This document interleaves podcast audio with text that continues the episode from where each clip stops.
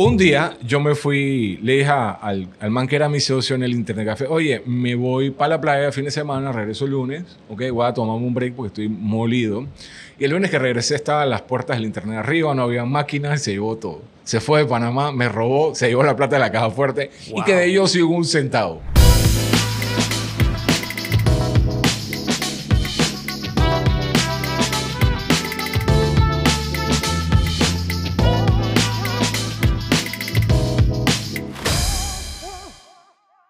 Nuevo episodio acompañado de un viejo conocido, invitado, amigo de la casa, mi gran amigo John Jerez. Eh, nos conocemos de hace muchos años y, ahora en este episodio casualmente quiero ir como a, recorrer esa historia, pero eh, para quienes vieron los otros episodios, con John estuvimos hablando la vez pasada de blockchain, eh, toda esa parte, esa tendencia de criptomonedas, eh, blockchain, metaverso, etcétera, que ahorita está como en un. ¿Qué dirías tú?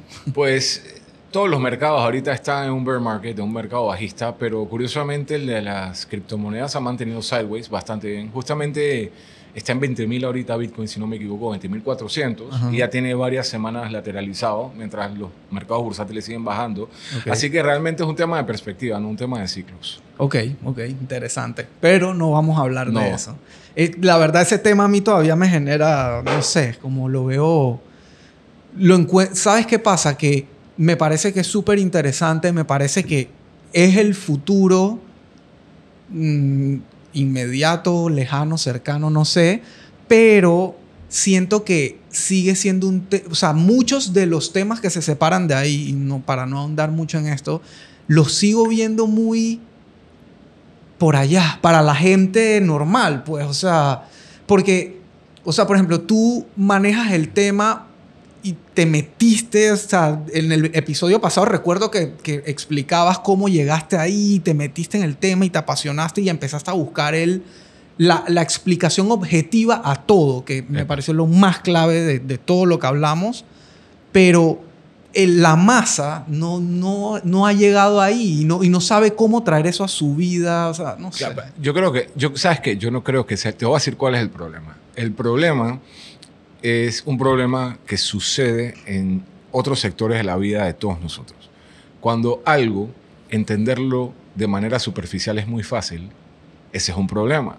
Por eso tú ves, por ejemplo, que hay muchos creadores de contenido fotógrafo que sienten que son cineastas, porque agarrar una cámara y aprender a hacer un video en 4K en 1080 medianamente bien no es difícil. Lo que es difícil es hacer un film como un tipo de Hollywood. Por eso hay diseñadores gráficos que dicen que son diseñadores gráficos que te pueden hacer un arte medianamente bien, pero hacerlo como lo hacen las publicitarias más grandes que trabajan con Hermes, con Louis Vuitton o con BMW es más difícil. Entonces, entender blockchain y cripto y entender un poquito de, este, de estas dinámicas especulativas y de mercado y cómo hacer plata es muy sencillo. El precorta al frontex tuyo no tiene que tener esta gran habilidad para poder por lo menos conversar del tema. Y como, no es y como tú dijiste, no es un tema mainstream, entonces el espacio se llena de gente embaucadora y oportunista.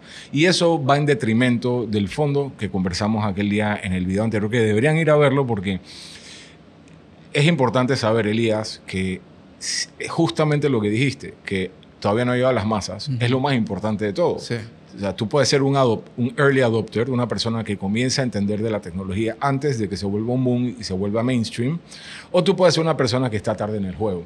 Y el blockchain es una tecnología que va a ser parte integral, no, solo, no solamente en el tema de las finanzas con el fintech y que voy a pagar con cripto y eso, sino parte de la gobernancia, de cómo nosotros vamos a tener transparencia en distintos procesos en la vida cotidiana, en las elecciones, en la cadena de suministro. Entonces es una tecnología que, que es importante que las personas que quieren mantenerse, tú sabes, eh, eh, activas y productivas en los próximos 15 años, por lo menos, tienen que tener cierta noción de ella y todo eso está sucediendo tras bastidores hoy.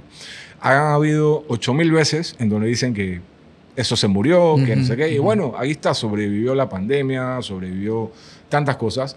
La gente tiene que comenzar a entender que a, nivel de, especulación y como un activo de inversión, pasa sus ciclos como todo el mundo. Nada puede subir permanentemente y tal. Pero eso lo hablamos en el... Bueno, y, ya para cerrar, ahora está todo el tema también del metaverso, de que si Zuckerberg está perdiendo billones porque le apostó al metaverso. Bueno, yo creo que, que, el metaverso no es una sola versión. Esa es la visión de Zuckerberg. Ahora, eh, el tiempo dirá si la visión de él es la visión correcta o no sin embargo, la, idea de que nosotros vamos a integrar eh, estos elementos de realidad virtual y realidad aumentada en nuestra vida cotidiana por sus casos de uso prácticos está ahí. O sea, es, no es lo que queremos, es lo que nos pide el entorno en que nos manejamos por las tecnologías a las que tenemos acceso. Y, y, tú sabes, hay una curva de cambio, una resistencia al cambio que generaciones presentes tienen que no van a tener generaciones que nacen ya con esa tecnología implementada. Mira, eh, Mark Zuckerberg quizá no lo logre, pero quizá sí. Pero de la misma manera que existió Yahoo y que existió Altavista y que existió American Online para los viejitos que ven el podcast, que eran empresas líderes del Internet en el 2000 y que ahora no existen, el ecosistema prospera. Los key players pueden cambiar, pero lo que importa es pegarse al fundamento. Entonces, si a mí me preguntan si el metaverso como lo ve Zuckerberg, va a triunfar. Tú sabes, estos muñequitos y esta eh, latencia que hay porque quizá el hardware y el software todavía no está en el punto que tiene que estar, quizá no, pero si en un me preguntan si en un futuro va a haber un metaverso funcional con utilización práctica, estoy 90% seguro que sí. Alguna representación, así como vimos, tú sabes, anuncios personalizados, inteligencia artificial, integrados a un dispositivo al cual tú tienes acceso inmediato, lo puedes apagar o prender y que no es intrusivo con tu cuerpo. Existen ahorita un montón de, em, eh, empresas y startups que están tratando de integrar biomechanics y dispositivos electrónicos con el cuerpo humano, chips, o sea, me, explico, la infraestructura va a estar ahí y no solamente para el tema de salud, sino también el tema de funcionalidad y como que es una caja de Pandora que se está abriendo. Así que yo no, yo no, yo como persona de a pie, común y corriente, everyday, que quiero mantenerme al tanto de lo que está pasando en el mundo, que está cambiando tan rápido, sí me pondría en la obligación de educarme y no saltar a conclusiones. ¿Cómo, cómo se impactan mis finanzas, por ejemplo? Esto que es un tema de negocio que hablamos acá. Eh, hay que participar en manera responsable con la cantidad de plata que puedas disponer para participar. Hay que hacer una evaluación de tu riesgo, tu riesgo personal y tu aversión al riesgo y decir, ¿sabes qué? Voy a estar en cripto, voy a meterme, ¿cuánto voy a meter? Cada finanza, cada persona es diferente. ¿Ok? Pero ese es el mismo cuento. Definitivamente vayan a ver el episodio. no me acuerdo el número, pero ahí lo ponemos en la descripción del, del, podcast, de, de, este episodio y da para... Uf Aquí pues, podemos hacer un segundo, un tercer capítulo de ese, de, ese, de ese tema solamente. Total. Pero bueno, vamos a lo que vinimos. Vamos a hablar de, digo, y, la gente que nos está viendo, yo quiero creer que quizá varios, si no todos, han, se han topado por lo menos con un video tuyo de los nuevos. Eh, John Jerez tiene su canal de Instagram y TikTok donde está creciendo brutalmente. Sí. El último proyecto. Ok. Y eh, sí, porque vamos a hablar para atrás, pero, pero cómo llegó ahí, eso es lo que vamos a hablar hoy. Pero digo, cuando a mí ya me comparten un video de alguien en un grupo familiar o mi suegro manda un video de alguien y resulta que es mi amigo John, yo digo, algo está haciendo bien, le está saliendo, se está viralizando y... Okay. Eh, en, Instagram es Jonathan Jerez, mi nombre completo. Tú me dices John de toda la vida, pero para que me encuentren es Jonathan Jerez. Y bueno, ¿quieres que comience y te cuente un poquito el background o quieres hacerme alguna pregunta en específico? No, todas. Bueno, sí, en verdad quiero que lleguemos ahí a cómo está funcionando eso, cuál es, que cómo lo ves, cuál es el futuro. Pero yo de mi lado me acuerdo y por ahí quiero arrancar porque ¿hace cuántos años nos conocemos? 20, fácil, por ahí. Sí, o sea, yo llegué a Panamá en el 2001. el año que tú llegaste, tu papá me presentó contigo en una gasolinera cuando estaba, tenías una semana de haber llegado a Panamá. Sí, tú y yo nos conocemos de que tú llegaste a Panamá literalmente. Total. Y bueno, y de ahí han pasado de todo tipo de cosas. Y amistad siempre. Y amistad siempre. Pero lo que yo recuerdo específicamente, ya laboralmente hablando, fue de Jonathan Jerez empezando su Mm, primeros pasos de agencia digital, puede ser. Sí. desde el internet café que tenía mi papá con su socio. Uy, esa es una historia, pero para un libro. Sí, ahí da. Para un libro. ¿Quieres que arranques por ahí? Dale. Wow, esto es bien personal, pero va. Mira, bueno, yo, previo a conocer a tu papá, aquí en Panamá hubo una, una época donde eh, las telecomunicaciones no estaban eh, regularizadas. Entonces, la tecnología de voz sobre IP, que es tan común hoy en día y yo creo que está, es, el backbone donde trabajan todas las, telecomunicaciones, ¿verdad? Era algo nuevo. Panamá, en el caso particular de Panamá, la gente aquí pagaba un dólar de impuesto por llamada.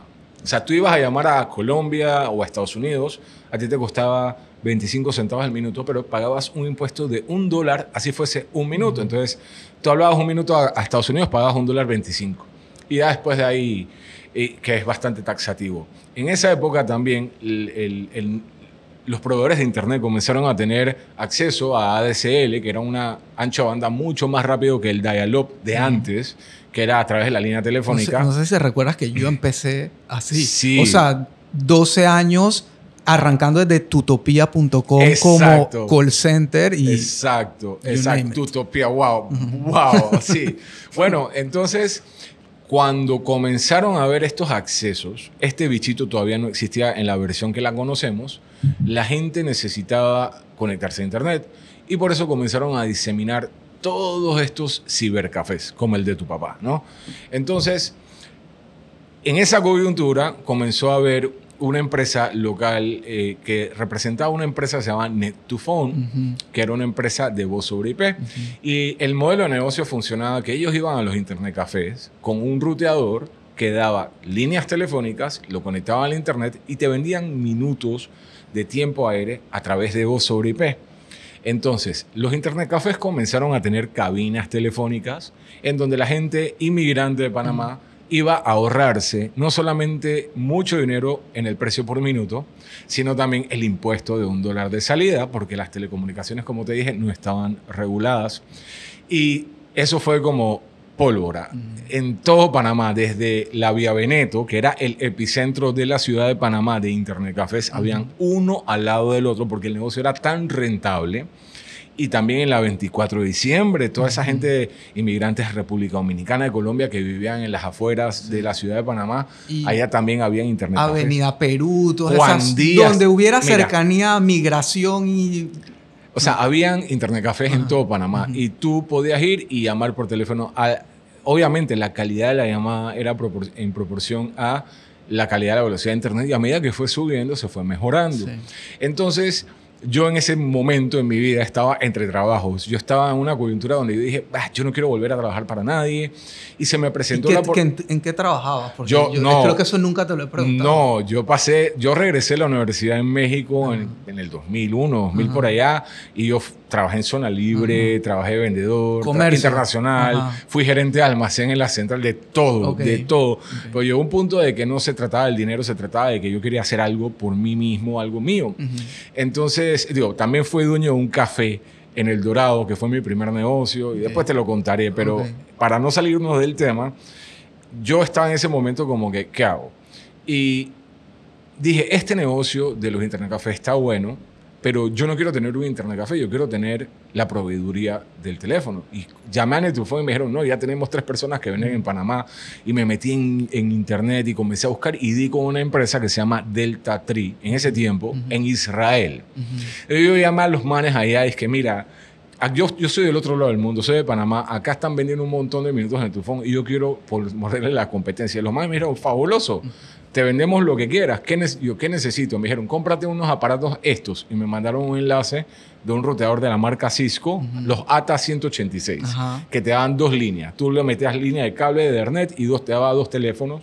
Y yo agarré la poquita plata que tenía de ahorros y me compré 15. Okay. Y agarré y le dije, y me quedan 4 mil dólares para comprar tiempo aire. Entonces a mí me costaba un centavo al minuto yo se lo revendía a ellos a cuatro, ellos lo revendían en ocho. Y yo tenía un software que accedía y me daba los precios por país y listo. Ojo, esto no era ilegal, no estaba regulado. Era gris, sí. Era, era gris. Es más, creo que ni siquiera existía en ese momento la ACEP La, bueno, esa, esa entidad gubernamental de, la, de los servicios públicos. Claro, bueno, cuando abren las, las famosas, los carriers, que empiezan a salir los carriers. Para allá voy, para allá voy. E, es súper interesante. Entonces, claro, yo agarré y, y, yo conseguí, y de una vez comencé. Entonces, ¿yo qué hacía? Yo no le vendía el equipo al cliente. Espera, pausa, quiero dejar claro algo. esto es emprendimiento puro y duro. 100%. esto es guerrilla. De los 2001, 2002, un man que hacía, vino de la universidad, eh, trabajaba en lo tradicional que era comercio, ventas, etcétera, y de la nada está haciendo esto, que solo quería... Esto es guerrilla, guerrilla. Esto no es de que nadie me explicó, yo lo visualicé y lo ejecuté sin garantía de nada. Entonces, bueno, arranqué y me, mira, los primeros tres meses me iba súper bien. Yo agarraba y le ponía, yo iba al internet café en la 24 de diciembre, tu casa, por ejemplo, ¿quién es el dueño? Yo te voy a poner cabinas. No tienes que pagar nada. Yo te pongo los equipos, yo te pongo todo y tú me compras y yo todos los días hacía mi ruta y me pagaban en efectivo. O sea, era como medio shady y todo. ¿Ok? Y bueno, eh, me apego a la quinta enmienda, nada, lo que fue, ¿ok? Pero eso me duró más o menos como cuatro meses, porque justo entré en la coyuntura del cambio. ¿Ok? Entonces comenzó a haber este tema de regularización. Y yo tenía un cliente, un solo cliente en la Vía Veneto, que era un cubano que estaba ahí en un internet café, a la vuelta sobre la Vía Veneto, no la calle D, donde estaba tu papá, que en paz descanse, sino en la Vía Veneto. Y el tipo me dice, mira, era cubano también, me dice, Acere, yo, yo no quiero comprar, yo quiero que te asocies conmigo en el Internet Café. Y yo estaba viendo que la cosa era un tema de tiempo, ya habían salido las noticias que iban a regularizar. Yo me acerqué a preguntar sobre el tema de, cómo regularizarme, una cantidad ridícula de plata que me querían ver que yo no tenía. Y dije, ¿sabes qué? Yo voy a quemar mis cartuchos hasta que ya no sea legal y después veré qué hago. Y me uní con el tipo este y agarré el cibercafé entonces, yo estaba todos los días en ese cibercafé con mis equipos y rotando mi plata. Y a la vuelta a la esquina había un man que hacía hamburguesas. Y esa vaina era puro humo de olor a barbacoa delicioso. Yo le dije a mi, al que era mi socio, hey, yo voy a, a, ver qué hay de comer ahí porque yo paso y me vuelvo loco. Y ahí estaba tu papá, Saki, en su parrilla haciendo las hamburguesas en la parte de afuera del Internet Café. Y Así se entabló la amistad. Yo iba todos los días y me compraba mis hamburguesas de Saki, ¿verdad? Y las Big Saki. Las Big Saki, pero eran unas hamburguesas de otro planeta, las mejores que he comido. Y bueno, entablamos la amistad porque él era mi hamburguesero. Y él, tenía, él era el dueño del internet café de la esquina, pero afuera él hacía su barbacoa como un dinero extra de su negocio, ¿no? Sí, porque el man de tecnología. Sí, sí. Entonces, un día yo me fui, le dije al, al, man que era mi socio en el Internet Café, oye, me voy para la playa el fin de semana, regreso el lunes, ok, voy a tomarme un break porque estoy molido. Y el lunes que regresé estaba las puertas del Internet arriba, no había máquinas, se llevó todo. Se fue de Panamá, me robó, se llevó la plata de la caja fuerte y quedé yo sin un centavo, literal. Y justamente no habíamos depositado porque habíamos corrido como que una promoción y toda la plata estaba ahí. Yo tenía que comprar tiempo y no tenía, bueno, hasta los equipos se llevó, ¿no? Y hasta, inclusive al, el local, las computadoras, se la vendió a dos personas distintas. Y ese mismo día llegaron los compradores y que a mí me acaban de vender esto. Y se como si fue una cosa como si es hay bien, bien Netflix, así como estafadores y no sé qué. Y bueno, yo me recuerdo que me fui a comer unas hamburguesas con tu papá deprimido y Robertico, el socio de tu papá, me dice, ¿qué pasó, Jonathan? No sé qué. Le conté y me dice, no te lo puedo creer, no sé qué. Y yo quedé, mira, en la calle. Literalmente fue horrible. Y ya yo tenía como 27 años. Yo estaba, dije, ¿qué voy a hacer? ¿Busco trabajo o no? Si busco trabajo de nuevo, me caso, tengo familia y no puedo renunciar nunca más en la vida. Ya. Yo no puedo, no puedo, no puedo. Y yo, mientras tenía algo de cash todavía, iba todos los días al internet tu papá a ver qué hacía. Yo estaba como nublado. O sea, como que entumecido por la realidad. O sea, es que creo que es un golpe, o sea, ¿qué, qué golpe más fuerte. Todavía no, no conectado con que realmente estaba... O sea, no fue que quebraste, fue te robaron de un día se a otro. Fue, se fue con todo. Entonces, un día tu papá... Comencé a pasar como que las siguientes tres semanas todo lo de ahí, porque primero que todo, la compañía, tu papá y, Roberto eran personas súper alegres, súper, sabes, buena onda, y, y, entre el tirejala te animaban. Y, no, ellos no veían lo malo de la... Nunca vieron lo malo de la vida, nunca vieron responsabilidad. No, no, no, no, no. Entonces, Nada de eso que nos estresa hoy. No, exacto. Entonces, yo como estaba tanto tiempo ahí, me sentía medio responsable porque no me cobraban. O sea, él me decía, Roberto me decía, tu papá usa la computadora cuando se ocupe. Y entonces, claro, se le dañaba la computadora a alguien y yo me sentía responsable. Yo iba, lo ayudaba. Y un día, Roberto me dice, mira, Jonathan, te la pasas todo el día metido aquí. Porque yo no te puedo pagar para que trabajes conmigo. Yo no sé, o sea, tú, yo no te puedo pagar a ti. Tú estás sobrecalificado. Eh, pero si tú quieres, cúbreme unos turnos en la noche y yo te doy 5 dólares al día y te doy las tres comidas. Y yo dije, ¿tú sabes qué? Sí. Sí. ¿Vale? Y yo me acuerdo que yo, cerraba el turno de la noche, se iba todo el mundo y yo me quedaba en el internet. Y ese momento yo lo aproveché y yo aprendí ActionScript de Flash que era una programación que se utilizaba para hacer sitios web animados en la tecnología de Flash de ese momento que estaba tan en boga. Me metí también a, a, estudiar Switchmax y otros programas, ¿no? También Silverlight un poquito. Y me estaba educando, también descargaba películas y de repente cuando yo estaba en la noche, llegaban los gringos a usar las cabinas telefónicas y yo les hablaba en inglés, me dejaban propina, 5 dólares de propina. Después los estudiantes universitarios dije, quiero levantar un texto, hey, yo te lo hago, tranquilo, déjame, yo te lo levanto, te cobro tanto. Y después dije, oye, ¿viste tal película? No la encuentro, yo te la descargo y te la quemo. O sea, pirata, lo siento. Pero yo encontraba la forma de hustle para sobrevivir y todos los días, al día siguiente, cuando venía Roberto en la mañana a tomar el turno de la mañana, yo tenía 35, 40 dólares en mi bolsillo, más los 5, más las tres comidas pagas. Que sí, no suena como mucho, pero en ese momento tienen que entender que yo estaba en modo supervivencia. Yo no estaba pensando ni en rumba, ni comer en restaurantes, yo estaba dándome el tiempo de sobrevivir hasta que yo podría concretizar una nueva dirección en mi vida. La que yo sabía era que no quería volver a trabajarle a, nadie.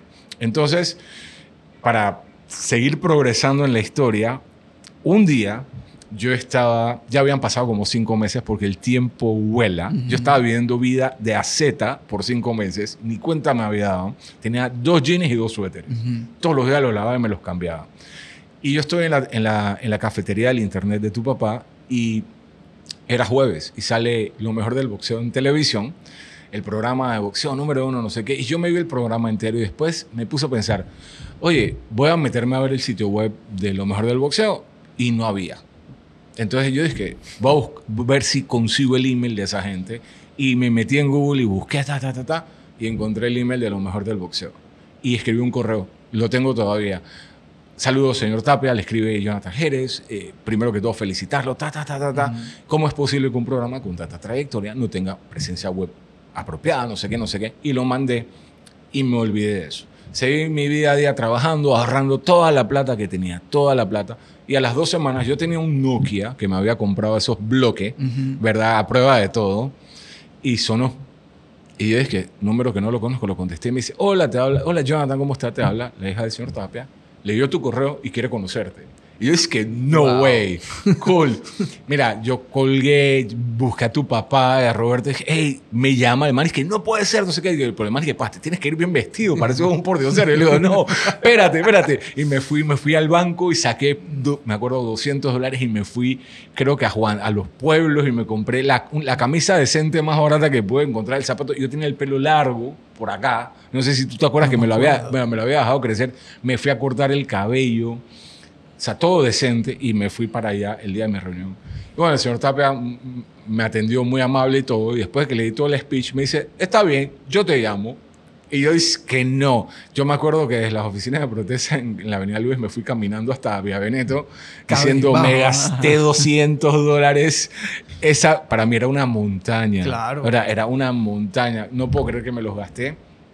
Y bueno, la vaina es que eh, Mira, llegué y a los cinco minutos me olvidé de eso y volví a mi rutina, la gente. Ese era un lugar con mucho tráfico de personas que iban todos los días. Entonces era como una gran familia y tú te desconectabas de los problemas ahí porque había muchas amistades. Era como una comunidad ahí. Sí, la verdad es que era, muy, era un lugar único. Y, y era muy fácil olvidarse de los problemas porque todo el mundo estaba con su hardship ahí. Todo el mundo estaba sobreviviendo. Entonces, eh, era, era estábamos enfocados en ¿cómo eso. era que se llamaba? Planet. Eh, el Internet Cabe. uy, no me acuerdo. Algo Planet. Sí, Internet Planet, de repente. Por ahí ahorita me acuerdo. Eh, mira, y te digo una cosa. Pasaron dos semanas y de repente sonó el teléfono y dije, hey, va la vaina. Y bueno, la historia es historia. Yo agarré de alguna manera u otra cobré nada porque no sabe ni cuánto costaba un, internet, un sitio web. Eh, me pidieron un sitio web revista dinámico en PHP. Conseguí a alguien en los foros de Latinol que me ayudó con la parte de programación un poco. O sea, cosas que ya no existen, ¿verdad? Y el resto es historia. Eh, el señor Tapia quedó contento. Él me refirió otros clientes y llegó un día en donde el Internet Café de tu papá lastimosamente quebró. Y yo dije, ok, ¿ahora qué hago? no tengo trabajo. Perdiste tu headquarters y el trabajo. Ajá, entonces me regalaron una, una de las máquinas y yo estaba en la acera afuera mientras estaban llevando todo y yo decía, no tengo dónde me meto. Y me acuerdo que crucé al Manolos, compré un periódico y dije, voy a buscar un apartamento. Conseguí un apartamento. Ese mismo día la señora me consiguió un apartamento al lado del Costa Azul, por ahí. 300 dólares. Y yo llegué a ese apartamento, no tenía nada. O sea, tenía literalmente un colchón inflable que me compré, la caja del colchón la volteé y ahí puse la computadora y un directorio de las páginas amarillas. Y agarré las páginas amarillas y comencé a buscar todos los emails. Hice una lista de todos los emails de, empresas de las páginas amarillas y comencé a mandar. Es una época en la que nadie vendía así. O sea, tú, tú arrancaste un funnel de ventas Esto es digital. 2005. Claro, o sea. Esto es 2005. Eh, ¿ok? Y yo agarré y yo comencé a vender. Y yo no sé, de alguna manera u otra, cada día 14 y cada día 29 me cayó un cliente y pagaba la renta, pagaba esto, pagaba lo otro.